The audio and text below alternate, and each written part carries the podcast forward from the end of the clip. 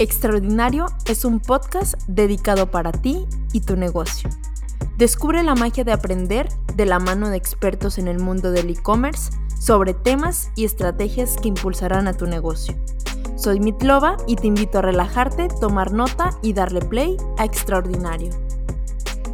Hola Calde, ¿cómo estás? Un gusto saludarte. Muchísimas gracias eh, por aceptar la invitación. Eh, antes que nada, saludar a toda la audiencia que nos está escuchando. Este es nuestro primer capítulo, estoy súper emocionada de eh, ahora sí que tener un invitado como tú, Calde. Eh, creo que por ahí hace ya tiempo vengo siguiendo los pasos y toda la estrategia de Tienda Nube, que es increíble. Me parece excelente todo lo que están realizando, me parece increíble toda la parte eh, que están desarrollando y sobre todo el impacto que han tenido en tan poco tiempo. Creo que por ahí Tienda Nube se, se ha llevado uno de los trofeos y una de las partes súper importantes en el mercado mexicano, en toda la parte de, del e-commerce, ¿no? Que vemos que sin duda México se está convirtiendo en un gran foco eh, mundial, pues para venir a revolucionar la parte del e-commerce. Entonces, nada, Calde, eh, me gustaría primero como presumir un poco de ti, qué es lo que has hecho, cómo has venido trabajando toda esta parte, un poquito de background tuyo, ¿no? Entonces, pues nada, Calde, bienvenido. Eh, voy a dar un pequeño como introducción, voy a hablar nada más ciertas cositas de ti, pero vas a tener espacio ahora sí para presentarte y contarnos un poco de qué es lo que has realizado, ¿no? Pues Calde eh, en sí es Juan Farsten, digamos, probablemente el, nombre de Calde ahí lo, lo adjudicamos, pero es fundador de la agencia de marketing digital Fair, Trabajó en áreas del e-commerce desarrollándolo desde cero en la parte de Energizer, Hyundai, Dawo, que son un grupo súper importante, y actualmente se dedica a hacer el Head de Growth Marketing y a crear toda la estrategia de inbound marketing de tienda nube, que justamente va a ser el tema que vamos a abordar el día de hoy. Pues nada, bienvenido Calde y un gusto tenerte en este programa. Muchas gracias, eh, gracias Michi, estoy, estoy emocionado. El primer programa ya me estoy, hasta estoy nervioso yo de este lado. Eh, pero no, no, muy emocionado, muy contento. Gracias por tenerme primero, digo, y, allí a quienes nos estén escuchando y viendo en sus casas, un saludo grande. Eh, eso, mucho, muchas gracias por el espacio, gracias por tenerme. Efectivamente, vamos a estar hablando de, de, todo growth marketing, y marketing related, básicamente. Y sí, Cande, digo, para el que no, Cande me dice Cande, me llamo Juan, pero todo el mundo me dice Cande, así que Increíble, Calde. Entonces vamos a dejarlo en Calde. Super Calde. Bueno, creo que en, el, en, el, espacio del día de hoy me gustaría platicar un poco acerca de detrás de la estrategia de inbound marketing, ¿no? Creo que ya este tema se ha venido desarrollando eh, ya bastantito tiempo. Eh, aquí en el mercado mexicano probablemente todavía hay algunos que como que les queda dudas de cómo crearla, en negocios que no saben cómo aplicarla. Entonces, justamente, Calde, me gustaría comenzar por ahí, ¿no? Que nos cuentes un poco de qué es el inbound marketing y cómo nace toda esta estrategia que, que sirve para adquisición y otras cosas referente al marketing. Perfecto. A ver, el inbound marketing básicamente lo que es es, eh, digo, y se pueden encontrar varias definiciones, seguramente si le preguntamos a 10 personas nos van a decir cosas más o menos diferentes, pero, pero lo que es es toda forma de marketing mediante la cual el usuario llega solo y no es que nosotros le ponemos un espectacular en la cara o un banner o interrumpimos lo que está haciendo, sino que el usuario viene activamente, digamos, es a través de contenido le damos valor al usuario para cada etapa del funnel y el usuario viene activamente a buscar ese contenido. El inbound marketing, digo, como su nombre lo indica, por eso digo, es marketing entrante, o sea, la gente llega sola, busca, tiene una duda sobre cómo vender por redes sociales, lo googlea y llega a un posteo de tienda nube. Bueno, eso es un eh, inbound marketing en acción. Nos deja su correo porque quiere ser parte de un, de un newsletter, de una comunidad, digamos, sumarse a una comunidad de emprendedores, entonces recibe contenidos todas las semanas, pero esa persona nos pidió recibir esos contenidos. O sea, no es que nosotros fuimos a interrumpir lo que estaba haciendo, digamos, es, es una forma mucho más, eh, mucho más amable, si se quiere, y basada en brindar valor cuando el usuario lo necesita. Entonces, eso primero. Después el inbound marketing viene, es un derivado de muchas otras cosas. el inbound marketing es un, es un término que inventó, inventó, lo hizo popular, si se quiere, el, eh, uno de los founders de HubSpot, Brian Halligan, de HubSpot, el, software de, marketing automation, Brian Halligan en, en 2005, y ahí se empezó a hablar como de inbound marketing per se. Pero el inbound marketing engloba muchas tácticas y muchas formas de marketing que existían desde mucho antes. O sea, el inbound marketing, digamos, es un poco englobar lo que es el SEO, o sea, optimización para motores de búsqueda, email marketing, lead nurturing, todas las disciplinas que existían antes. Y si se quiere, también es, es, marketing de contenido, digamos, es una forma de marketing de contenidos. Y marketing de contenido existe desde el siglo XVIII, literalmente, o sea, no es una manera de decir. Entonces, si bien ahora, digamos, ahorita se englobaron varias tácticas y se unieron varias cosas, se le dio el nombre de inbound marketing como un conjunto de, de tácticas y herramientas, lleva muchos años, hace muchos años, esto en el siglo XVIII, Benjamin Franklin, a quien hoy podemos ver en los billetes de, de 100 dólares, tenía una imprenta, un negocio, él tenía una imprenta, de eso trabajaba, y sacó un almanaque que vendía anualmente con contenidos, en esa época usaban los, los almanaques con contenidos, tenían poemas, el clima, eh, astrología, hay un poco de todo. Eh, y empezó a publicar un almanaque que sacaba una vez por año solamente para promocionar su negocio de imprenta, de impresión. Entonces, ya eso es una forma de marketing de contenido. O sea, ya hizo una. Eh, había estado sacando un almanaque una vez por año que daba valor a los usuarios, que no buscaba vender, que era informativo, 100% eso, contenido informativo. Y ya es un marketing de contenido, tiene mucho que ver con lo que es el mismo marketing hoy. Mucho que ver. O sea, muy similar. La guía Michelin, digo, hay muchos ejemplos. La marca John Deere, por ejemplo, de equipamiento agrícola gigante. En 1895 sacó una revista que se llama The Furrow que es una revista sobre temas relacionados con la industria agrícola, con el sector, digamos, con el campo. y, es una revista que, no busca vender. Y nació desde antes de 1900, existe hasta el día de hoy, de hecho, aún hoy se sigue distribuyendo. Y también le generó, digamos, fue una gran estrategia de venta, de publicidad, de darse a conocer. Todos esos son métodos que hoy diríamos que es inbound marketing. No se había inventado la palabra todavía, digo, faltaba que Brian Halligan lo diga en 2005, pero pero es, es un, digamos que es, es, darle nombre a algo que ya existía y que se venía gestando y que fue teniendo muchas formas. Seth Godin, autor de marketing en el 99, hace 20 años, publicó un libro que se llama Permission Marketing, que eso es ya casi lo mismo que el inbound marketing, literalmente, y, y eso, y dicho unos cuantos años antes de, de, que surgiera inbound marketing como término, y él ya hablaba de permission marketing, que es esta forma de marketing, justo lo hablamos al principio, de que el usuario te pide activamente, o sea, te da permiso para que tú le envíes un mensaje, tú no lo estás interrumpiendo. De hecho, Seth Godin hablaba de permission marketing contra interruption marketing, contra el marketing que interrumpe cuando estás haciendo algo. Entonces, brevemente resumí un poco qué es el inbound, un poco el inbound marketing, la historia, pero digo, para que se entienda también que no es algo que existe hace 15 años, existe hace 400 y se va formalizando cada vez más y va cambiando.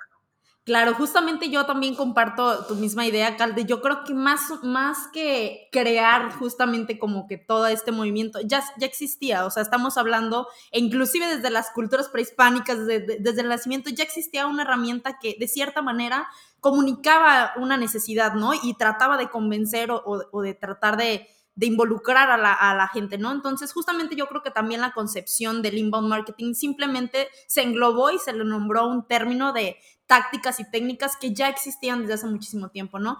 Y justamente ahí viene como un segundo punto, Calde, que es como esta diferencia entre inbound marketing y un poco del marketing tradicional. Eh, muchas veces me he topado con, con, profesionales que me dicen, oye, es que, pues es que fíjate que el inbound marketing tiene esto, pero sin el tradicional no vive, y hay otros que tienen otra postura diferente. Entonces, quiero como que nos cuentes un poco de la diferencia entre inbound marketing y marketing tradicional y, que nos digas un poco acerca de, de, esa, digamos, ahora sí que, que roce que muchas veces se tiene, ¿no? Que, que, a veces la gente como que dice, no, es que eso no funciona, es muy a largo plazo. Entonces, me gustaría como dejar un poco en claro esa diferencia y que nos platiques también un punto desde Calde, digamos, 2021, qué es lo que opina en relación a esa, a esa diferencia entre lo tradicional y ahora el inbound marketing. Bueno, a ver, eso, una, una primera forma útil y efectiva de definirlo es esto lo que hablaba hace poco, ¿no? Un poco permission marketing versus interruption marketing ya tiene sentido, o sea, pensar en que el inbound marketing es una forma de marketing que efectivamente el usuario está viniendo a buscar eso, le pide permiso, digamos, no siempre pide permiso porque de repente sea un blog, pero es algo que el usuario vino activamente a buscar versus ponerle algo que no estaba buscando en la cara, ponerle un anuncio de YouTube versus que cuando yo voy a ver un video de fútbol en YouTube, me aparezca un anuncio antes de una marca de, no sé, pastillas, que, quizás en ese momento no me interesa, lo otro lo estás buscando. Entonces es una buena diferencia. Ahora, me parece que para ir un paso más allá, eh, también hace falta, primero definido, o sea, ¿qué, qué, qué decimos cuando decimos marketing tradicional? Primero, que ya marketing tradicional, que es el marketing offline, ya el marketing digital tiene 20 años, entonces, el marketing digital ¿Es marketing tradicional? ¿No es marketing tradicional? ¿Es marketing offline versus marketing digital? Por ejemplo, entonces creo que primero vale la pena definir un poco eso. Si pensamos en, en esta definición más común como esto, marketing offline versus marketing online, digo, incluso en el marketing tradicional o el marketing offline, hay ciertas formas que son un poco más parecidas, porque si, tenemos entre ATL y BTL, o sea, above the line, below the line, eh, el ATL es como mucho más masivo, ¿no? Justamente publicidad en radio, en televisión, repartir volantes, eh, imprimir papeles. Eso es mucho más cercano al marketing tradicional y efectivamente mucho más cercano a este marketing de interrupción, digamos, que te pongo eso, un anuncio de YouTube antes de que tú vayas a ver un video. Ahora, ya hay muchas cosas dentro del BTL que, que tienen un poco más que ver con el inbound marketing, o con, digamos, si lo queremos llamar como marketing de contenido, porque ya están específicamente orientadas a un nicho, son estrategias de marketing que muchas veces la idea es que justo que no parezca marketing, que, que el consume no se dé cuenta. Entonces ahí hay algunos puntos en común desde algunos lugares del marketing offline contra algunos lugares del inbound marketing, digamos, pueden haber similitudes y toman cosas uno del otro. Eh, creo que esto que en el mundo, digamos, offline, también cada vez es esto, es un poco, ¿cuánto sentido tiene pensar en offline y online separados, cuando en realidad deberían vivir todos juntos y ser parte de una estrategia más grande? Eh, pero me parece que cada vez más eh, se tiene este, este concepto en, en todas las formas de marketing de que quizás es mejor darle al usuario lo que está buscando en el momento en que lo está buscando que ponérselo forzosamente delante de la cara. Me parece que de eso hay una, como una, cada vez uno está más atento a eso y nos vamos dando cuenta más de que la efectividad y, digo, que es más, es más eficiente darle al usuario lo que el usuario está buscando. Entonces me parece que la principal diferencia es esa, eso digo, a, habiendo puesto el asterisco de qué es el marketing tradicional, cómo lo definimos, qué no es, pero me parece que pasa por ahí me parece que un poco el inbound marketing lo que tiene justo es esto, es eh, viene a darle al usuario y también brinda valor antes de pedirlo, porque también el marketing más como lo pensábamos antes. Vuelvo al ejemplo de YouTube, de un anuncio en YouTube, porque me parece como el, más sencillo que seguro a todos nos pasa todos los días de nuestra vida. Eh, bueno, a todos los que no pagamos su, servicio premium y seguimos viendo la publicidad. Claro. Eh, pero, por ejemplo, tú ves una publicidad y la verdad es que eso es es súper super invasivo de alguna manera, porque es una marca que tú no conoces, viniéndote a venderte algo, a, decir, cómprame, cómprame, cómprame.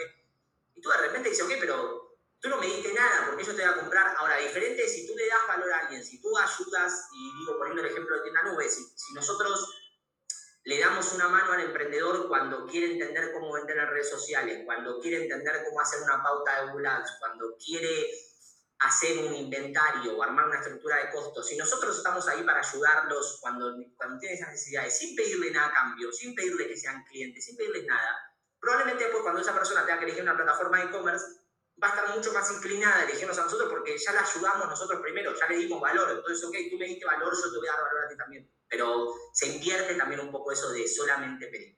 Exacto, justo, justo tocas un tema súper importante, Calde, que es hablar en el usuario cuando lo necesita, ¿no? Y, viene ahí un poco de lo que quiero como que platiquemos ahorita acerca del Boyer persona, que lo conocemos, a lo mejor es un término muy también dentro de, los que nos dedicamos a esto, y si lo bajamos un poco, digamos así, a, a, no hablar con tecnicismos, pues es la persona a quien nos vamos a dirigir o a quien queremos impactar, ¿no? Justamente yo creo que ahí en esa parte que comentabas, ¿no? Y, me queda súper claro, por ejemplo, lo que dices del ejemplo de tienda nube, donde dices, pues estoy buscando cómo impacto de cierta manera cuando lo requiere y lo necesita, ¿no? O cómo voy siendo como esa parte de encaminarte a lo que estás buscando y no ser también pues una manera invasiva, ¿no? Que, digo, no, no estamos peleados o no estamos tratando como de decir que el marketing tradicional no funciona. Yo creo que al igual que tú, como lo comentas eh, por ahí dentro de, de hace unos minutitos, es más como cómo apegamos justamente todo esto, ¿no? Y cómo a veces este inbound marketing pues viene más allá también de, de una estrategia o que va empalmada con una estrategia tradicional, ¿no? Entonces yo creo que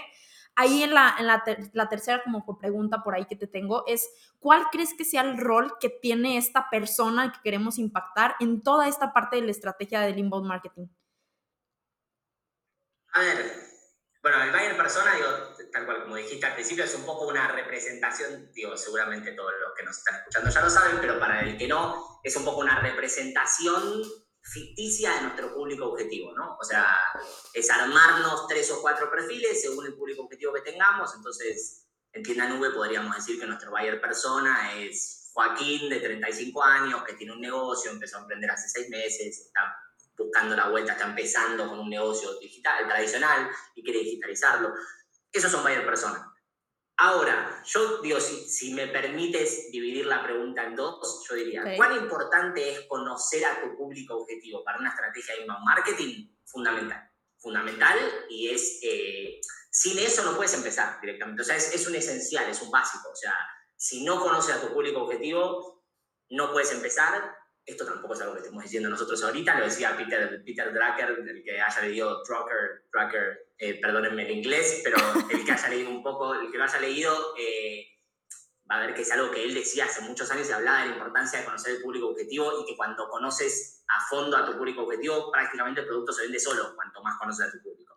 Eh, entonces, eso es fundamental. O sea, conocer a tu público objetivo, saber a quién le hablas, saber cuáles son sus intereses, qué les gusta, qué no les gusta, en dónde consumen contenido, en qué forma, están, qué están haciendo cuando consumen contenido. Cuantas más información puedas tener sobre el público objetivo, es mucho mejor y mucho más efectivas y mucho mejores van a ser tus campañas más eficientes. Ahorita. Luego pasamos a, por eso digo, una parte es conocer a tu público objetivo esencial armar un buyer persona como tal, que es como la formalización de, bajar ese público objetivo a un papel, a un, a un, a un artefacto más estructurado, que puede ser esto, un documento con descripciones, demografía, etc. Bueno, es un debate eterno ¿no? en el mundo del marketing. Si el buyer persona sí, el buyer persona no, si es una pérdida de tiempo, si sirve, si no sirve. Eh, a mí me parece que sirve, que es positivo, que es útil hacerlo, pero sí lo que yo diría es si hay muchas veces que negocios pequeños o medianos, que la persona también, que quien lo lleva adelante, que son menos personas, que a veces hay muchos negocios que son de uno, una persona haciendo todo, una persona vendiendo, contestando preguntas, atendiendo al cliente. Esa persona necesita tener un buyer persona armado, estructurado para que, probablemente no, porque ya lo conoce a su público. Yo a esa persona le diría que no pierda tiempo haciendo buyer persona, bajándolo a un documento, perdiendo un día, porque es un trabajo hacer una cosa. Claro. No es algo que vas a hacer en 10 minutos, y eso, cuando eres negocios pequeños, quizás no va a tener tanto impacto que lo formalices o no lo formalices, porque igual lo conoces porque estás todo el tiempo en contacto con tu cliente, con tu público objetivo. O sea, eres quien más lo conoce. Cuando las organizaciones empiezan a crecer y nos pasa que cada vez más los que estamos en distintas áreas nos alejamos del público objetivo, porque ya no estamos todos todo el tiempo interactuando con nuestro público, bueno, ahí es cuando empieza a ser más útil. Ahí empieza a ser mucho más útil que lo formalicemos, que lo estructuremos, que lo bajemos un documento para que pueda circular en la empresa, entonces todos sabemos que estamos hablando de lo mismo cuando hablamos de nuestro público objetivo, de nuestro cliente A, B o C, pero por eso digo, lo, y lo digo porque he estado en ese lugar, he estado en el lugar del, del, emprendedor pequeño y mediano, de si no tengo que hacer el buyer persona y si no lo armo, y, igual, y, y, es, y pues no es que tienes que bajarlo a un documento estructurado, formalizado siempre, seguramente es esto, cuando cuando eres más chico estás en mucho contacto con tu público todo el tiempo y ya lo conoces. A, esa gente le digo que se quede tranquila, que no pierda el tiempo en la persona. Pero luego sí sirve, o sea, sí sirve y es un instrumento útil cuando empiezas a crecer. Claro, justamente yo creo que, y, comparto ahí también la idea, Calde, es depende también de la maduración de tu negocio, ¿no? Yo creo que cuando tienes o vas iniciando un negocio, tienes un contacto muy directo con tu cliente ideal. ¿Por qué? Porque te consume, más si eres un producto, ¿no? Si eres un producto o vendes en un, en un apartado físico, eh, pues obviamente tienes mucha cercanía con el cliente, puedes identificar, inclusive con la recurrencia de clientes, hasta ya puedes hasta casi decir, Juanito, el que viene todos los miércoles, es mi budget person. Entonces, si no es necesario a lo mejor sentarse como un día y, traumarte y tener todo este espantoso como hasta ansiedad, ¿no? Casi, casi que creo que por querer armarlo, ¿no? Porque eso pues me lo leí en un libro y ahora yo quiero tener ese ideal que todo el mundo busca, ¿no? Justo yo creo que también depende de la maduración del negocio y depende muchísimo de, de qué es lo que se busque hacer con él, ¿no? Porque justamente como que también cuando uno va creciendo más la organización y te vas desapegando un poco de eso, pues ahí a lo mejor ya sirve justamente para entender un poco de lo que se está viviendo, ¿no? Pero de igual manera comparto mucho la, parte contigo y justamente creo que esta fue una pregunta por ahí que, tuve en algunas otras charlas donde me decían, es que yo no tengo un buyer persona. Yo le decía, a ver, espera, o sea, tienes un negocio que arrancó hace casi tres meses, no te estreses por eso, creo que tus prioridades son otras en este momento como para estar pensando en crear eh, un buyer persona, ¿no? Y aparte, pues también no es, no es tu core, o sea, lleva, como dices tú, pues trabajo hacerlo y encaminarlo. Entonces yo creo que ahí también eh, va a depender muchísimo de la maduración de tu negocio. Y justamente mi siguiente pregunta, Calde, es... Con SkydropX podrás tener envíos desde 80 pesos para tu negocio y más de 30 opciones de paquetería para enviar a México y todo el mundo. Solo conecta, cotiza, envío y notifica desde un mismo sitio. Visítanos y obtén hasta 300 pesos. ¿Cómo se empieza a, crear o implementar toda esta metodología o toda esta estrategia de inbound marketing en un negocio? Eh, no sé ahí y, compártenos un poco, porque justamente yo creo que vamos a partir también de justamente la maduración del negocio, qué podemos ir haciendo en cada parte. Entonces, me gustaría saber cómo le podemos decir a la, a la audiencia cómo puede empezar a implementar esa estrategia de inbound marketing en su negocio. A ver, yo como en toda estrategia empezaría por dos lugares. El primero es los objetivos de cada negocio. ¿Cuáles son tus objetivos? Eso es lo primero que tienes que tener claro. ¿Qué quieres ganar? ¿Quieres awareness? ¿Quieres conversiones? ¿Quieres que te conozca más gente? ¿Quieres que te compre más gente? ¿Quieres que te visite más gente? ¿Quieres que, ¿Qué es lo que estás buscando? Creo que es el primer paso, sin lugar a dudas. Que aparte de eso se va a desprender la segunda pregunta, que es un poco la que alguien algo que yo pregunto muy a menudo, que es ¿cómo mides el éxito? ¿Cómo vas a medir el éxito? Parece que eso, si no sabes cómo vas a medir el éxito, no, no tiene sentido ni empezar una estrategia. Entonces, Primero, objetivos de negocio, cómo vas a medir el éxito, fundamental. Ese creo que es la parte, la primera parte muy, muy importante. Y la segunda es, ¿cuáles son los recursos que tienes en tu negocio? O sea, hablamos un poco de que el inbound marketing es, o sea, es, se hace casi todo a través de contenido, ¿no? Contenido que puede ser en un montón de formas. Puede ser un blog, puede ser un mail, puede ser un video, puede ser un podcast como el que estamos grabando en este momento, puede ser un montón de cosas diferentes, pueden ser contenidos y formas de contenidos que ayuden a esta estrategia. Entonces yo lo que pensaría también es, ¿qué tengo en house? Soy muy bueno, y digo, sobre todo pensando en empresas más pequeñas, digamos, que quizás tengo, tengo alguien que escriba muy bien, soy muy bueno yo escribiendo, sé escribir, sé redactar, lo puedo hacer. Bueno, probablemente me convenga hacer un blog, entonces ya tengo ese recurso. Si soy bueno escribiendo, si ya lo puedo hacer, me conviene hacer un blog soy, eh, sé hacer videos, sé editar, digo, tengo alguien que, se, que, más o menos le encuentre la vuelta a editar videos, bueno, igual y me, y me grabo un video, soy muy bueno hablando, soy gracioso, me doy cuenta que soy elocuente o trabajé en medios, ya estuve, bueno, un podcast tiene sentido. Entonces, yo creo que lo primero es pensar en cuáles son tus objetivos de negocio y cuáles, cuáles son los skills que ya tienes dentro de tu compañía. O sea, qué es lo que ya tienes porque sobre todo cuando cuentas con un presupuesto limitado, no vas a ir a buscar, no vas a ir a pagar lo que sea. Entonces, me parece que es importante entender primero esas dos cosas. A raíz de eso, si tienes esas dos cosas definidas, ¿cómo vas a medir? O sea, ¿cuál es tu objetivo? ¿Cómo vas a medir el éxito? ¿Y cuáles son los recursos que tienes in-house? Ahí ya puedes armar una estrategia pensando, digo, porque tampoco tiene que ser una cosa gigante, o sea, tampoco tiene que ser algo, yo siento que eso también la gente a veces piensa, se imagina, no, pero tengo que abrir un blog y mandar correos y estar en YouTube y editar y cuándo me va a dar la vida y hacer research. Y, igual no, y también lo puedes llevar a, un ritmo más bajo. Yo creo que de hecho muchas veces también la frecuencia es más importante que la cantidad. Digo, que publiques algo una vez por mes me parece más importante que que publiques 20 contenidos en un mes y luego no publiques nunca más nada. Entonces, digo, con eso yo pensaría, y, luego ver cuánto tiempo le quiero dedicar, digo, que también va de la mano con los recursos, ¿ok? ¿Cuántos recursos tengo? ¿Cuánto le puedo dedicar a esto? Si sé que tengo 3, 4 horas por semana para dedicarle a esto, bueno, de ahí ya, de esa ecuación ya empiezas a ver por dónde empiezas. Y mi segundo consejo es, en función de estas dos cosas, los objetivos y los recursos que tiene, elige un canal, o sea, yo lo que, lo que es algo que por lo general también algo que le suelo decir a la gente, es elige un canal perfecciona, o sea, no empieces con todos los canales juntos, o sea, básicamente, no hagas un blog, un canal de YouTube, un podcast, eh, email marketing, te vas a marear, te vas a ahogar, no vas a dominar ninguno, los vas a hacer todos más o menos. Elige uno, domina un canal y no abras otro hasta que no hayas dominado el primero. O sea, el que sea que elijas, elegiste hacer un podcast, elegiste hacer videos, elegiste abrir un blog, entiende a fondo ese canal, domina, lo entiende, ¿qué es entender ese canal? Saber cómo, qué contenido, cómo producir el contenido, qué contenido funciona, qué contenido no funciona, a quién está dirigido.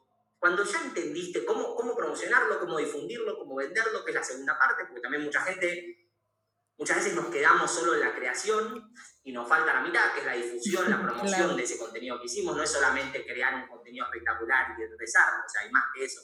Eh, aunque a veces nos gustaría que fuera así, pero no. claro. Eh, entonces creo que eso es otro, otro consejo es decir, ok, no pases a otro canal hasta que no hayas entendido a fondo y dominado uno. Cuando dominaste el primer canal, ok, pasa al segundo. Cuando dominaste el segundo, pasa al tercero. Pero no empieces con todo a la vez porque te vas a ahogar, te vas a confundir y, va a ser un desmadre que, se va a hacer muy difícil también de manejar.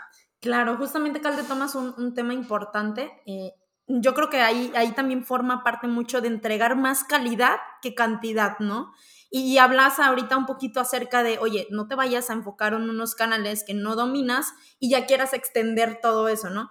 Y, otra parte fundamental también que, platicas es, pues, idealizamos mucho con, oye, yo soy buenísimo escribiendo, subo algo y ya yo creo que en menos de 24 horas debe de ser viral por todo el mundo y ya van a conocer mi negocio y va a empezar toda una red y empieza uno a idealizar cómo va a funcionar, ¿no? Cuando justamente ahí detrás de eso no se queda nada más en la creación del contenido. Hay que tener un plan de cómo lo difundimos, cuáles son los medios por los que hay que hacerlo, encontrar estos puntos de amplificación eh, que podemos utilizar como para seguir dando esa, ahora sí, pues empezar a llegar a más público, ¿no? Que es lo que que bien decías, ¿no? ¿Cuál es el objetivo? ¿Cómo mides tú el éxito dentro del negocio?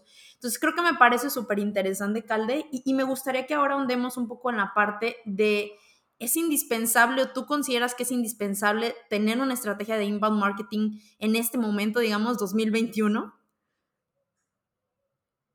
Indispensable es una palabra muy fuerte. No sé si indispensable. Eh pero me parece que es importante, me parece que es importante, yo creo que el inbound marketing tiene una ventaja que es que a la larga, o sea, digamos, los resultados dan dar resultados, pero también probablemente la inversión sea más baja que para otras formas de marketing. Y cuando pusiste a andar ese flywheel, o sea, cuando esa rueda empezó a circular, luego te sigue dando resultados. ¿A, qué voy con esto? Tú hoy empiezas haciendo Google y estás haciendo pauta, donde sea, en Google, en Facebook, digo, haces, haces pauta para... Eso te va a durar el tiempo que tú inviertas. Tú inviertes 20 mil pesos, vas a tener X cantidad de tráfico a tu web o lo que estés buscando, o X cantidad de shares o engagement, etc. Tú inviertes 20 mil pesos, vas a tener esa cantidad, el mes que viene inviertes 20 mil pesos, lo vas a volver a tener, en tres meses no inviertes más, no tienes más nada. Y se terminó. No, no tienes más nada literal, ya no hay más nada, ya está, no va a venir más de eso. O sea, vas a tener que estar todo el tiempo tirándole lana ahí adentro para que vuelva algo para tener ese, ese retorno a la inversión. El inbound marketing, la ventaja que tiene es que son cosas que por lo general son mucho más duraderas en el tiempo. Porque si tú lograste hacer, o sea, si tú, cuando tú tienes una base de datos de, de, de, mucha gente interesada en recibir tu contenido, cuando tú armaste no sé, un newsletter muy grande, con una base de datos muy grande, eso es un activo que es tuyo, que ya, que ya está, que ya no tienes que, o sea, que el día de mañana sí invertirás en producir los contenidos, obviamente, porque hay una inversión, pero no es que tú vas a tener que estar pagando todo el tiempo para recibir el resultado de eso. O si tú posicionas algo en Google, por ejemplo, tú posicionas orgánicamente un contenido en la primera página de Google, si el día de mañana no produces más contenido, ese contenido va a durar posicionado. No va a durar para siempre porque vendrá otro y quitarse el lugar, pero va a durar un tiempo. O sea, va a durar, de hecho, muchas veces dura uno, dos, tres años. Un sitio al que no le haces más nada y queda posicionado. Entonces, sí me parece que es una inversión inteligente. Creo que hay que entender que es algo que lleva tiempo, que no es inmediato, que, que, sí lleva tiempo y hay que sostenerlo. Y lo que lleva, sobre todo, volviendo a lo que hablábamos recién, constancia. Es algo que lo tienes que ser constante y aunque sea un poquito, dedicarle siempre ese poquito todas las semanas. Ok, le dedico dos horas por semana, lo súper puedes hacer con dos horas por semana, pero siempre dedícale esas dos horas. O sea, no hagas seis horas una semana, un mes nada, porque así va a ser muy difícil. Entonces, volviendo a la pregunta inicial, si me parece indispensable, yo no diría indispensable, pero me parece importante. Me parece que es importante, me parece que también es importante que cada negocio identifique dónde está su potencial, ¿no? Digo, dónde está su... Cada negocio también sabe cómo alcanzar. Y volvemos a, lo que hablamos antes, conocer a tu público objetivo. O sea, si conoces muy bien a tu público objetivo, bueno, digo, de repente quizás te conviene más tener presencia en eventos y estar en muchos eventos, por ejemplo, y bueno, está bien, tiene sentido también, pero sí me parece que, que lo que es inteligente es muchas veces también acompañar otras iniciativas que hagas con alguna estrategia.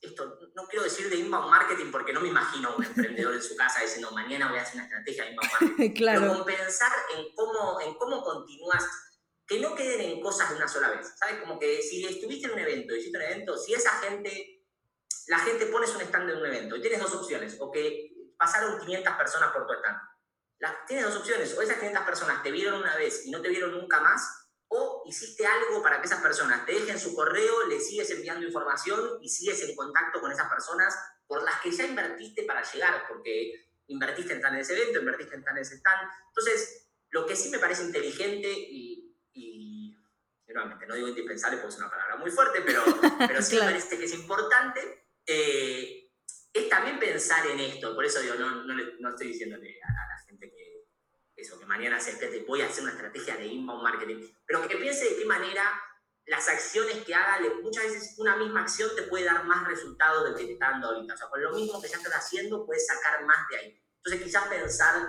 en maximizar toda la, digamos, todo el resultado posible de las acciones que ya estás haciendo, sí tiene sentido y el inbound marketing es una gran alternativa en ese, sentido, porque justamente esto, cuando tú te expones a, tu público, el inbound lo que te permite es formar, hacer una comunidad y, exponerte repetidamente, digamos, seguir interactuando con ese público en una base recurrente, digamos, continuamente. Entonces, eso me parece que es importante. Y para jugármela hacia los últimos 30 segundos de la pregunta que me costó, para empresas medianas y grandes sí me parece que es indispensable. Ahí, mira, mira ahí, ahí me la voy a jugar y te digo que sí, me parece que es indispensable. Para empresas pequeñas, bueno, creo que es importante que les puede sumar. Si hablamos ya de un tamaño de empresas un poco más evolucionadas, sí, sí creo que es indispensable, hoy por decir. Vale, súper bueno. Yo creo que también ahí eh, dependía mucho, justo creo, creo que eh, a veces no me gusta decir siempre depende, depende, pero en realidad es, es, la palabra que hay que utilizar, ¿no? Yo creo que ahí justamente también viene un poco de parte de lo que mencionabas de ser inteligentes al momento de, de invertir o de tratar de hacer una estrategia, ¿no?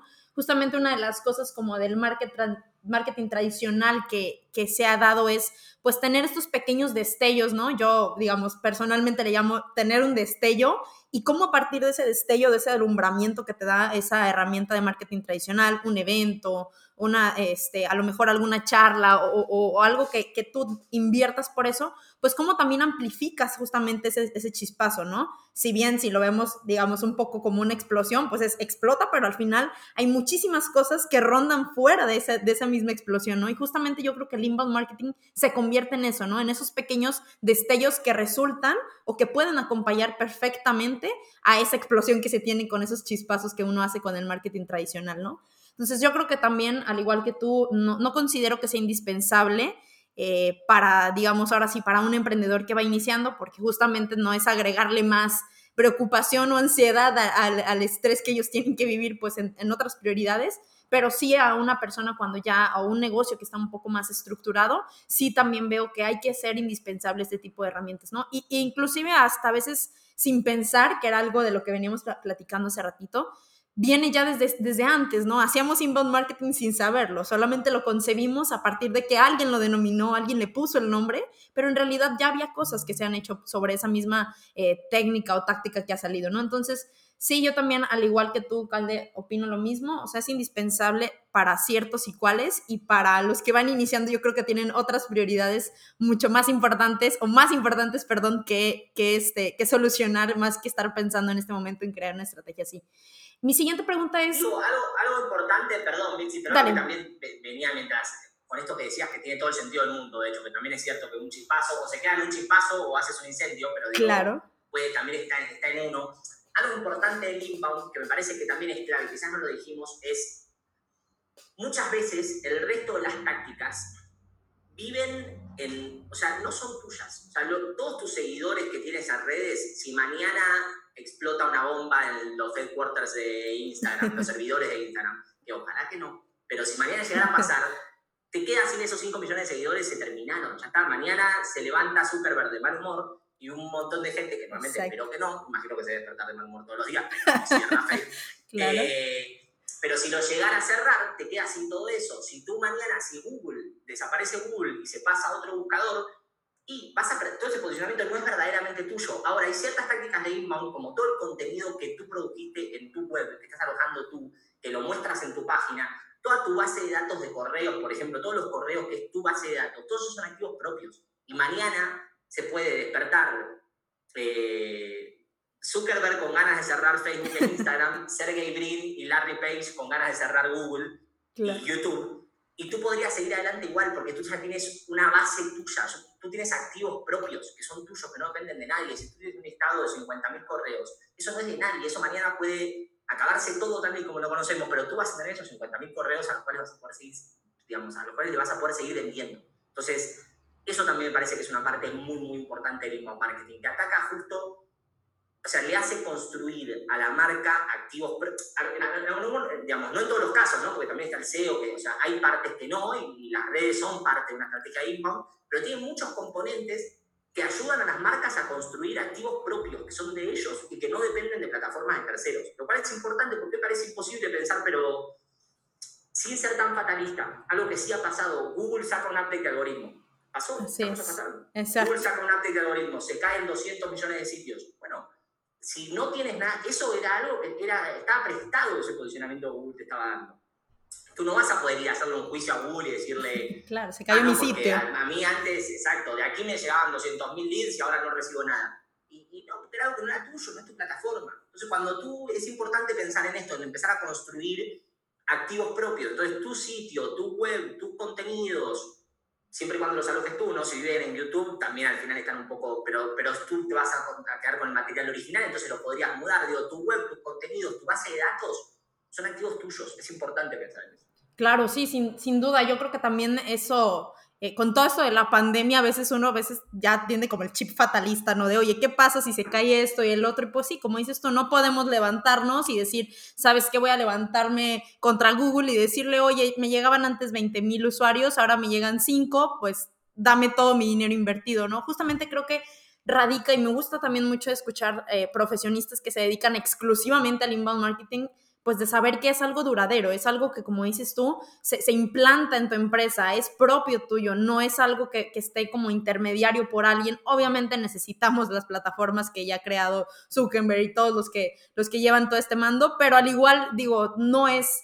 Eh, y, no es indispensable tampoco para terminar, ¿no? Justamente ya creaste una base, ya conseguiste esos usuarios que a lo mejor creaste ese artículo, se registraron, entonces todo eso creo que también forma parte de cómo empezar a crear justamente tu propia estrategia y almacenar algo que sea duradero, no sea algo pacífico, algo, algo banal que, que de pase, ¿no? Entonces, me parece increíble, Cal, de ese punto que, que mencionas del inbound marketing y que hay que claramente verlo de esa manera, ¿no? Justamente creo que por ahí muchas empresas como que todavía tienen ese sentimiento hacia el inbound marketing de que, oye, pero es que te vas a tardar años en lograr eso. En realidad es un activo que vas a tener propio, ¿no? Y creo que eso a la larga es lo que verdaderamente impacta en, una buena estrategia.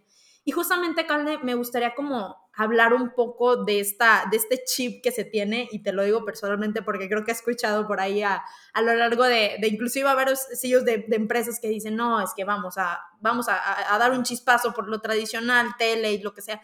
Está claro, creo que ya lo hablamos demasiado de eso, pero me gustaría saber un poco de cómo se establece un sistema de generación de contenido que no nada más impacte en visitas y tráfico, sino que también se convierta en este, digamos, canal de conversión y venta como tal. Entonces, pareciera utópico porque muchas veces, te digo, me he topado con, con estas personas eh, que, me dicen, no, es que eso no me va a dar ventas a, corto plazo, o, dime cuántos capítulos tienes que escribir o cuántos tienes que hacer para yo tener ciertas ventas. Entonces, me es un poco complejo y creo que a lo mejor también eh, a mí de explicar y a lo mejor a mucha gente de entender. Y justamente me gustaría que habláramos de eso, Calde. ¿Cómo es que creamos este sistema de, de generación de contenido, digámoslo así, que no nada más traiga visita y tráfico, sino también conversiones y ventas?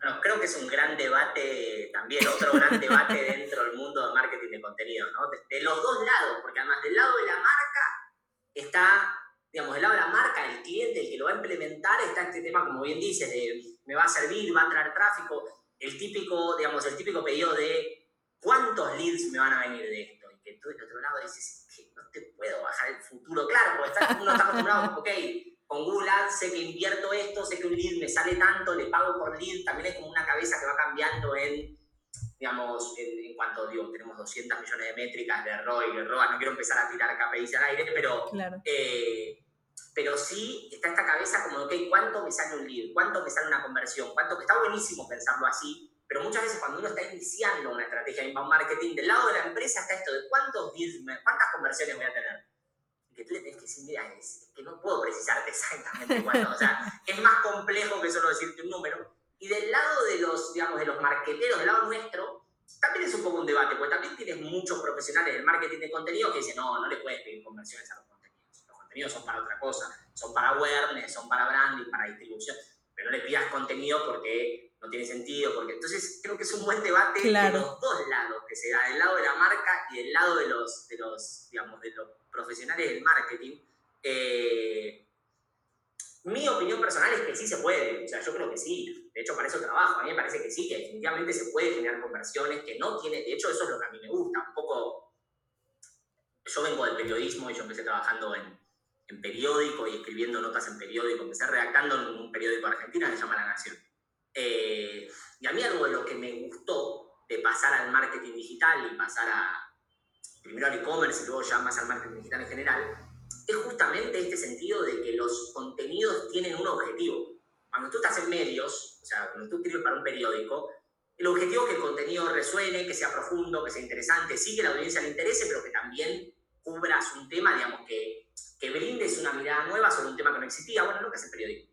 Ahora, no, hay, no está tan atado a resultados. Yo no voy a ver cuántos clientes compraron el periódico por esa nota que yo saqué. Ahora, cuando pasas al lado del marketing digital, empezar a pensar en esos términos de cuál es el impacto que tiene el negocio, cuál es el valor, para qué estoy haciendo este contenido. Este, este contenido tiene un objetivo en específico. A mí me parece que sí, que se puede, me parece que es esto, que es parte del, del motivo por el cual me enamoré de esta profesión, es un poco ese rush de decir, tenemos que generar estos, estas conversiones, tenemos que, digamos, toda la parte de adquisición a mí me encanta. Lo que sí creo que es importante entender que es para que, que probablemente sea el último que llegue. O sea, con una estrategia inbound marketing, probablemente primero tengas awareness, después tengas tráfico, o sea, primero más gente te empieza a conocer, se empieza a escuchar de ti, empiece a saber un poco de lo que haces, luego probablemente más gente te empieza a visitar, empiece a ir a tu tienda, incluso ir a tu tienda física, visitar tu sitio web, sumar seguidores en redes, leer lo que tienes para decir, escuchar lo que publicas, y por último seguramente te van a comprar, porque ese también es el proceso natural de compra. Entonces yo creo que si haces una estrategia de inbound marketing y lo primero que esperas es recibir conversiones, bueno, si no, te vas a desilusionar. O sea, claro. Eso no va a ser así. No es, que, no es que lo primero que van a llegar son las ventas, no, es lo último que va a llegar. Ahora, hay que armar la estrategia desde el principio, pensando en esas ventas que van a ser las últimas en llegar. Sí, definitivamente sí. Lo que hay que pensar es cómo acompaño a mi público objetivo en cada una de las etapas del funnel también. O sea, en cada una cuando está recién pensando en que tiene una necesidad, cuando está considerando opciones y cuando ya está por decidir a ver qué va a comprar. Entonces, hay que pensar desde el principio así, sí, creo que definitivamente se pueden generar conversiones. Creo que un poco la, la fórmula, si se quiere, es esa, es ir creando, que son también algo de lo que ya hablamos antes, creo que por un lado es ir creando contenido para cada una de, de, de estas etapas, ¿no? Del, del, del, famoso funnel, para, para cuando ya estás muy familiarizado con algo y para cuando estás poco familiarizado con algo. Eso por un lado, y por el otro, volviendo a lo que hablábamos antes, también tratar de que la gente no, no, no, se quede solamente en un contenido, de que justo esto de tratar de bajar a la gente en el funnel, que vayan bajando las etapas, que no sea que el que me leyó el primero no me lee el último y el que leyó el último no lee el primero y caigan directamente. Tratar de integrar a cada vez más gente, buscar más touch points, para eso también la idea es producir digamos, contenido en distintos canales, seguir moviendo y armar justo esta de datos de la que hablábamos, cosa que nos permita interactuar con la misma gente más de una vez, que no quede una cosa de, de, de, te leo, llegué una vez a un posteo, me fui y nunca más supe de qué es lo que haces. Entonces me parece que sí, que un poco la forma es esa, me parece que es importante empezar pensando en la estrategia de inbound marketing con las conversiones en mente desde el principio, también es importante entender que es lo último que va a llegar, eso sí, y que no es una táctica que de aquí a tres meses está dando resultados. Seguramente lo tienes que pensar de aquí a un año para empezar a ver los primeros brotes verdes, ni siquiera para, para tener una cosa súper madura. Pero claro. sí, yo creo que sí.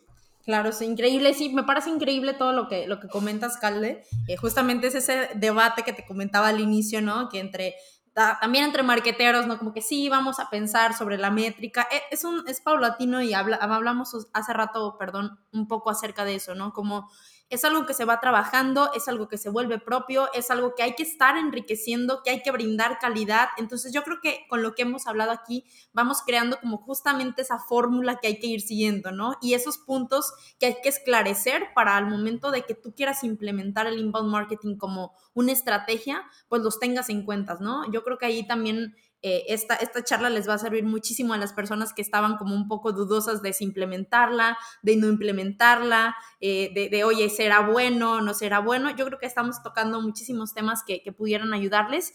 Y lo siguiente, Calde, digo, ya platicamos un poco acerca de cómo, cómo es todo el debate inclusive que se tiene sobre esto. Me gustaría saber cómo es que tú recomiendas empezar a crear esta estrategia me queda claro y yo, yo sé que, que me vas a decir, pues depende también de, de muchas cosas, pero eh, me gustaría saber, digo, ¿cómo empieza uno creando esa estrategia de inbound marketing para, para un negocio? Y si, si, se debe de crear un equipo especializado, ¿no? Porque justamente creo que vamos a entrar ahí en otro de los debates que se tiene de, oye, ¿sabes qué? Justamente hace rato mencionabas, pues si, si eres bueno escribiendo, pues es muy probable que lo puedas abarcar tú, pero va a llegar un punto en el que crece y, va formándose, ¿no? Entonces me gustaría saber cómo es que recomiendas tú empezar a incorporar esta estrategia de inbound marketing como parte de una estrategia de negocio y también cómo empezar a crear este equipo especializado, que creo que ya tienes ahí eh, bastante carrera creando este tipo de, departamentos y pues vaya que me gustaría que nos contaras un poco acerca de eso. A ver, digo, primero contesto pensando con las pequeñas y medianas empresas en mente, ¿no? Porque imagino que las empresas ya más grandes y más consolidadas, o sea, imagino, no, sé que lo tienen que hacer de otra manera. Claro. Pero digo, pensando en las pequeñas y medianas empresas que probablemente son los que tengan más desafíos y los que más necesiten también de algo así, yo diría, en principio tienes que pensar un poco lo que hablábamos antes, que el inbound marketing tienes dos o sea, hay, dos componentes fundamentales. Uno es la creación de contenidos y la otra es la promoción y difusión de esos contenidos que creas. Esas son las dos patas fundamentales del inbound marketing, básicamente. Importante que pienses en las dos del principio, porque volvemos al anterior, es el clásico en el que todos estuvimos y todos empezamos haciendo unos contenidos increíbles a los que nadie llegaba y agarrándonos los pelos y diciendo, ¿por qué no llegan Y porque los tiene que promocionar también. O sea, lamentablemente hay que hacer claro. parte de difusión y de promoción también. Entonces, eso primero tener en cuenta que son como las dos patas que vas a necesitar. Ahora, ¿cómo empezar? Es una gran pregunta, de hecho, digo, ¿cómo empezar? Lo primero es, para mí, digo, ¿necesito armar un equipo? No, yo diría que no, digo, para una pyme, para una empresa pequeña y mediana, no, no salgas a, buscar a nadie, no, no, no le sumemos complejidad, yo no le sumaría complejidad y pensaría, para la parte de creación de contenido, es lo que hablamos antes, ¿qué es lo que, ¿en qué soy bueno? Soy bueno bueno sacando fotos, puedo abrir una cuenta ahí en Instagram. O sea, de cualquier manera se puede hacer. Siempre tienes algo a mano para generar contenido. Yo soy bueno esto, tomando fotos, soy bueno escribiendo, soy bueno hablando a cámara. Ya hoy por hoy puede funcionar un canal de YouTube de alguien con cualquier notebook mirando a cámara. No necesita más equipo. Ya con eso, si, si, tienes algo interesante para decir, funciona y la gente te va a escuchar con el teléfono. Funciona. Entonces, primero pensaría, ¿qué me sale? ¿Qué soy bueno haciendo? Si quieres digo, si quieres sofisticarlo un poquito, quizás puedes ayudar de, algún, de alguien externo, de, alguien, de algún freelancer, puede ser un writer que te ayude a escribir un posteo, o puede ser un editor que te ayude a terminar de darle forma a un video, pero yo diría no sumarle mucha complejidad a ese, a ese paso. ¿Cómo hacerlo bien? Para mí también digo, ¿cómo planificando? O sea, para mí como todo planificando. Yo lo que recomendaría es decir esto, de decidir cuánto tiempo le voy a dedicar a, desarrollar una estrategia de contenidos de inbound por mes, vamos a decir que yo digo que le puedo dedicar 8 horas por mes, le voy a dedicar 2 horas por semana. A mí en lo personal me funciona todo agendarlo. Yo si algo me pongo que lo voy a hacer martes, los martes de 4 a 6, es mucho más probable que lo haga que si digo lo voy a hacer 2 horas en la semana. Entonces, esto ya es más consejo personal, si se quiere. planifiquen y agenden y escriban y bloqueense la agenda o háganse, te, haces en un recordatorio, en Google Calendar, en, bueno, en, el calendario que utilices porque, porque Google, eh, hazte un recordatorio y fíjate ese espacio para hacerlo todas las semanas porque la constancia es muy, muy importante. Ya lo dijimos varias veces a lo largo de la charla, pero es muy importante que sea algo muy constante. Entonces, eso me parece para la primera parte.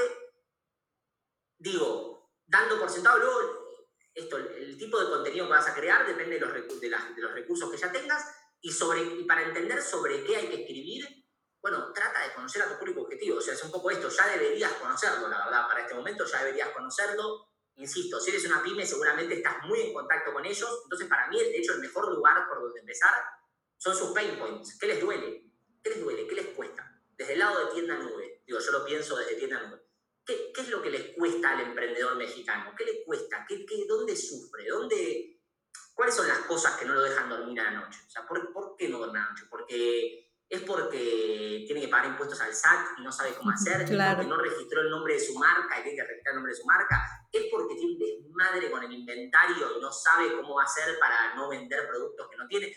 Bueno, eso hay que entenderlo y eso, los pain points, es una gran, porque el contenido hasta acá es eso. O sea, si yo me doy cuenta que la gente está muy preocupada por cómo se pagan impuestos en el e-commerce mexicano al SAT, bueno, voy a hacer una guía que le explique a la gente justamente esto, cómo pagar impuestos en México del e-commerce al SAT. Entonces, ese es un, digamos, entender los pain points de tu audiencia es un gran lugar donde empezar a definir los temas de tu contenido.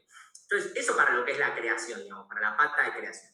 Para lo que es promoción, difusión, que es muy importante también, insisto, es lo que uno primero tiende a dejar de lado, porque además creo que uno ya invirtió un esfuerzo tan grande en la creación que cuando lo creaste, lo publicaste, dices, ah, terminamos, ¿no? Exacto, exacto. Exacto. Estamos listos.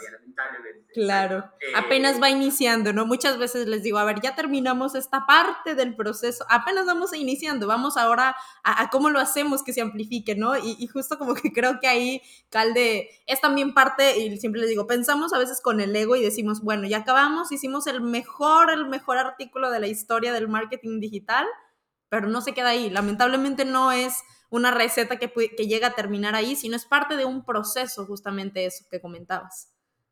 Exacto, digo, yo eso para, para, solo para cerrar con esto, en cuanto a la promoción y difusión, mi consejo es que también busquen, o sea, cuando eres una pyme, que busques qué tienes a mano. O sea, por lo general no es ya no es salir a buscar algo nuevo, o sea, no te vuelvas loco de repente, no sé, buscando a ver dónde lo pongo, cómo hago para que la gente llegue o cómo, no sé, cómo construyo links, que es como una parte clásica del SEO, cómo lo posiciono. Yo diría, fíjate qué tienes a mano, digo, todos tenemos amigos, todos tenemos contactos, todos conoces a un amigo que tiene una empresa de otra cosa, bueno, ahí tienes una oportunidad de hacer un contenido juntos y que se difunda y que él lo difunda a sus clientes. O sea, trata de checar cuáles son los recursos que ya tienes a mano, qué gente ya conoce, porque todo lo que sea en frío, tratar de buscarlo desde cero, es difícil, Es difícil, va a requerir más inversión, le vas a tener que poner más lana, es un trabajo, pero muchas veces todos tenemos de alguna manera oportunidades de promoción cerca.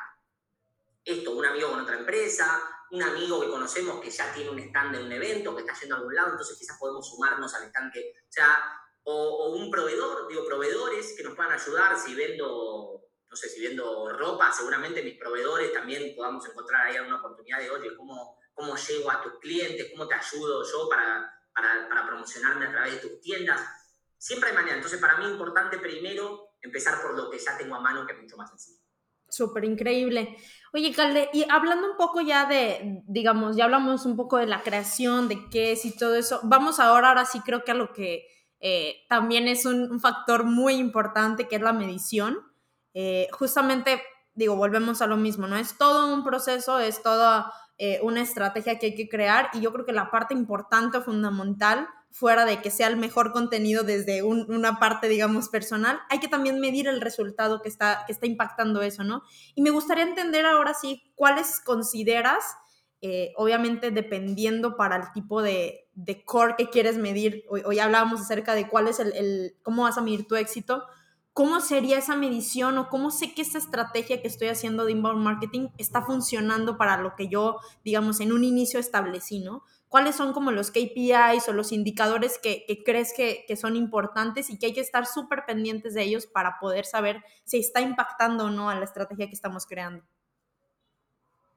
Bueno, mi primera recomendación, nuevamente también, sobre todo para las pymes y también todas son cosas que no, todo lo decimos de la experiencia, aquí pasamos por, pasamos por todos los dolores de cabeza de los cuales estamos hablando. Es, no traten de medir todo, es imposible, hoy por hoy tienes acceso a una cantidad de, entras a Analytics y es solamente en Analytics, que es gratis, tienes acceso a una cantidad de datos, información métrica que, que te vuelves loco y de repente quieres medir todo y quieres ver cuánto es el tiempo en página y la tasa de rebote y las conversiones y, el, y las páginas por sesión. Y como, tranquilo, no, no te hace falta saber, saberlo todo, primero eso es fundamental, no trates de medirlo todo porque te vas a volver loco tratando de seguir 25 KPIs diferentes, es, es, es una locura. Entonces, creo que lo importante es, lo hablábamos al principio, de dónde parte una estrategia de inbound, cómo empieza una estrategia de inbound, definiendo cuáles son mis objetivos y cómo voy a medir el éxito.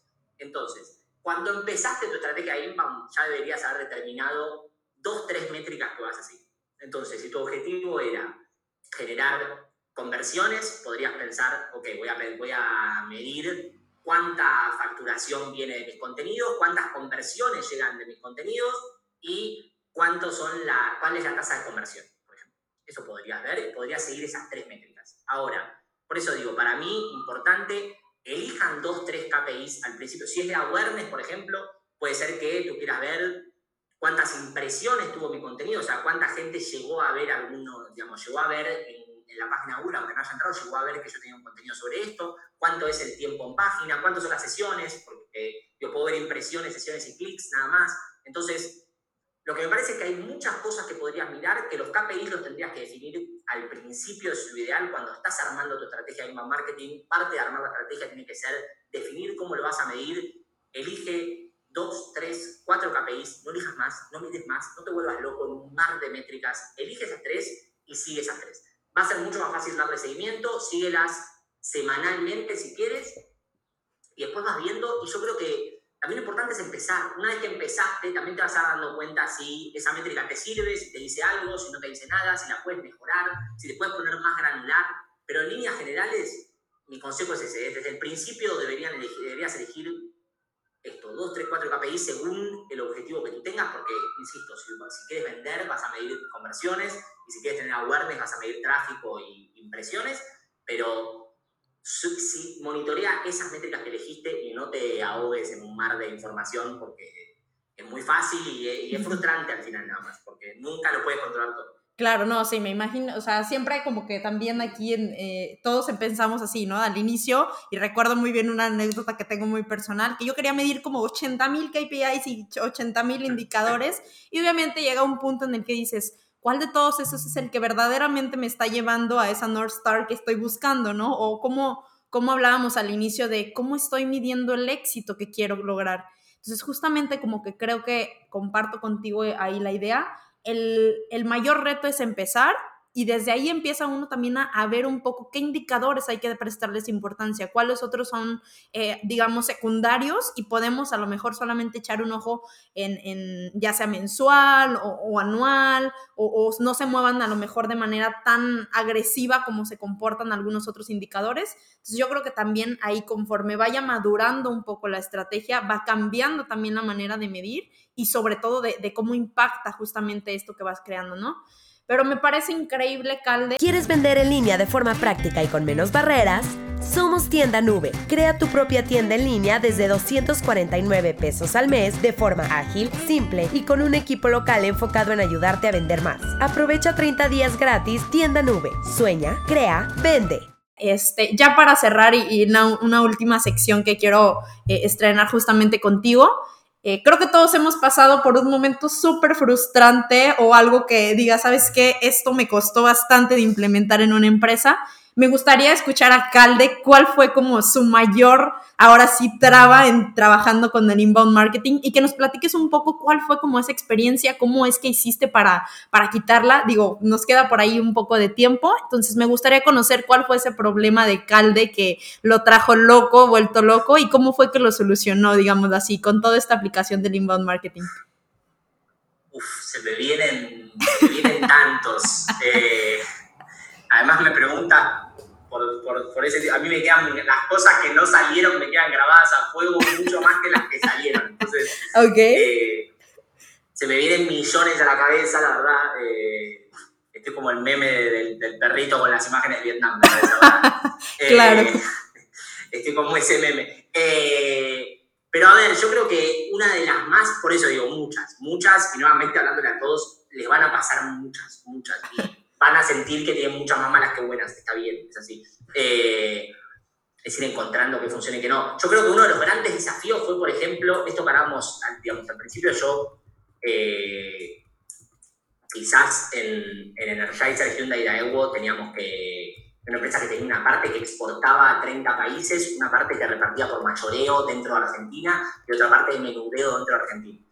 Entonces, tenías tres áreas de negocio ya muy definidas, había que sumarle una cuarta y, era difícil porque esa cuarta, cómo hablaba con las demás, cómo interactuaba, había muchas cosas que se podían aprovechar de las cosas que ya se estaban generando y otras cosas que no, procesos, inventarios.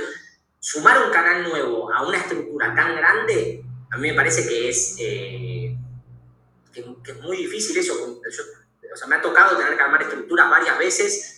Cuando lo tienes que integrar a algo que ya existe, que ya está funcionando, es todo un desafío. Entonces también es buscar mucha comunicación, buscar puentes entre áreas, buscar, digamos, eh, buscar mecanismos por los cuales las diferentes áreas pueden interactuar y un poco lo que hablábamos antes, cómo saco el máximo de las cosas que ya están pasando.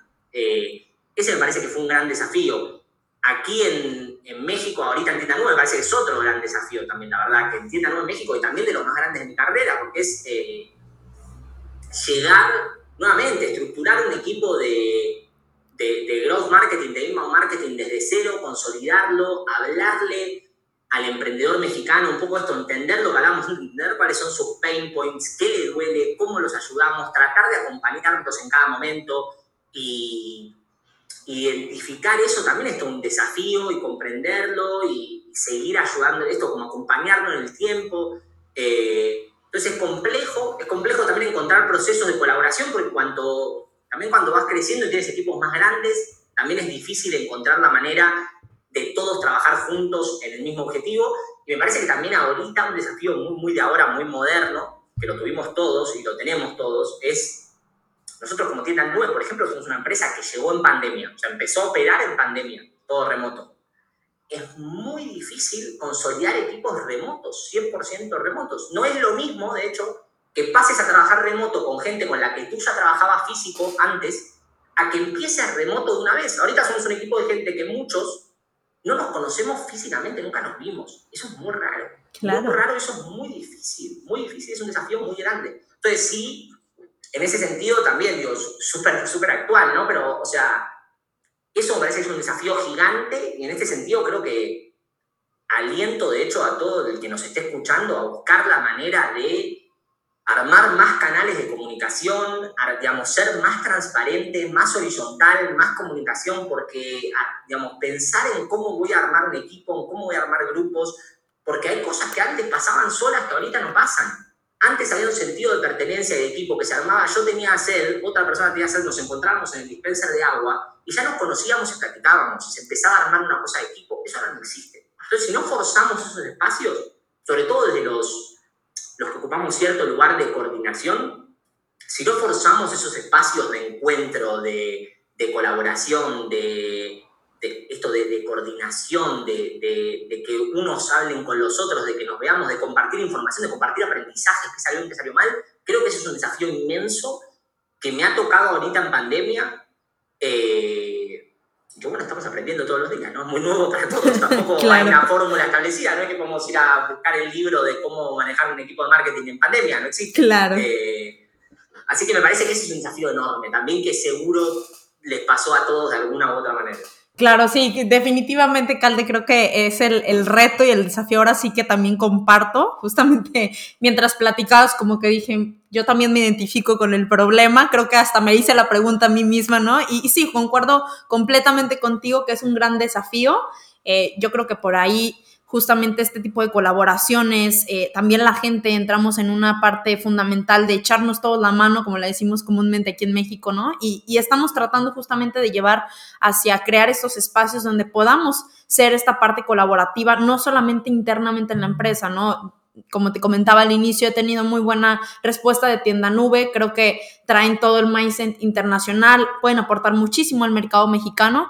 Entonces, nada, Calde, creo que, creo que con esto vamos a, a cortarle. Me encantaría poder platicar, yo creo que inclusive tardaríamos todo el día hablando de temas y temas y temas pero hasta este momento, digamos, creo que la parte que nos has dejado del inbound marketing puede ayudar justamente a, los emprendedores, puede ayudar también a la parte de medianas y grandes empresas. Este, ya a lo mejor luego tocaremos un tema de, más fijo acerca de las preguntas. Entonces, los invitamos inclusive a, escuchar este podcast. Como les comentábamos al inicio, era la primera intervención que tenemos. Muchísimas gracias, Calde, por, por venir eh, y por darnos todo este aprendizaje y este mensaje, ¿no? Los invitamos de igual manera a conocer a Tienda Nube, que es una herramienta increíble para emprendedores, para que puedan desarrollar su tienda en línea. Inclusive por ahí van a conseguir algunos beneficios que tenemos en conjunto para ustedes del lado de logística de SkyDropX y también del lado de tienda nube. Nos pueden buscar en redes sociales. Este, Calde, dinos dónde te podemos encontrar para que la gente por ahí, después de escuchar este podcast, si tiene alguna duda, pueda realizarla. Y con gusto, si, si nos das espacio y tiempo, a lo mejor en otro, en otro episodio podemos compartir todas esas dudas que resulten de esta. Por favor, eh, cuando quieras, cuando, cuando quieras, no sé si vas a aguantar, pero cuando quieras me, recibes de vuelta. Gracias a ti, Michi, por el espacio, gracias a la gente por escuchar. Eh, de verdad, ¿dónde me pueden encontrar? No, las redes sociales no son lo mío, la verdad, pero si me buscan en LinkedIn, ahí sí estoy, Juan Feinstein, eh, me buscan, tengo un apellido bastante raro, así que me parece que solo que pongan el apellido Feinstein en LinkedIn, ahí me van a encontrar, conecto con todo el mundo, le contesto a todo el mundo y hablo con todo el mundo, así que cualquier duda, consulta, pregunta, eh, me encanta estar ahí para ayudar. Creo que nos tenemos que ayudar entre nosotros, que si no nos ayudamos entre nosotros no nos ayuda a nadie, es importante colaborar. Todos necesitamos una mano en algún momento cuando estuvimos empezando también. Así que quien quiera, eso, no se me da mucho ninguna otra red, otra red más que LinkedIn, pero ahí estoy en LinkedIn para el que quiera. Súper, muchísimas gracias, Calde. Agradezco tu tiempo y el espacio que nos brindaste en este podcast e invitarlos en la siguiente edición, el siguiente episodio, que tendremos otro invitado espectacular. Y agradeciendo nuevamente a Tienda Nube por brindarnos este espacio también que tenemos con ustedes. Hasta luego y que tengan una increíble semana, un increíble día. Y muchísimas gracias a todos los, los que nos están escuchando. Gracias, hasta luego, Calde. Un saludo. Chao, chao. Gracias.